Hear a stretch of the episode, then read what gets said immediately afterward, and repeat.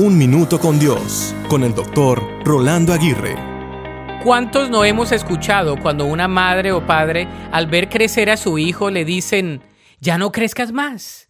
Lo que realmente quieren decir es que ya no desean que sus hijos dejen de ser bebés o niños y que se conviertan en jóvenes o en adultos.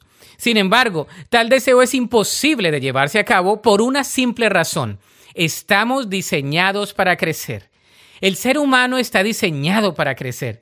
Desde el momento de la concepción hasta el momento del fallecimiento, el ser humano sigue creciendo. En los años de la niñez, el crecimiento físico es muy notorio. La cara de un bebé o de un niño pequeño puede llegar a ser muy diferente en la juventud o en la adultez. Sin embargo, el mismo cuerpo comienza a crecer y a morir al mismo tiempo. Pero ¿qué del crecimiento emocional, personal y espiritual? Hay algunos que piensan que ya no crecerán más en ningún aspecto físico.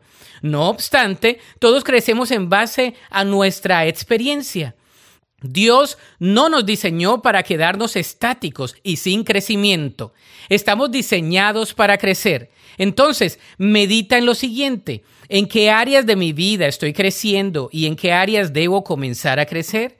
Si no estás creciendo, ¿qué impide tu crecimiento? ¿Estás creciendo espiritualmente? La Biblia dice en Efesios 4:13, ese proceso continuará hasta que todos alcancemos tal unidad en nuestra fe y conocimiento del Hijo de Dios que seamos maduros en el Señor, es decir, hasta que lleguemos a la plena y completa medida de Cristo.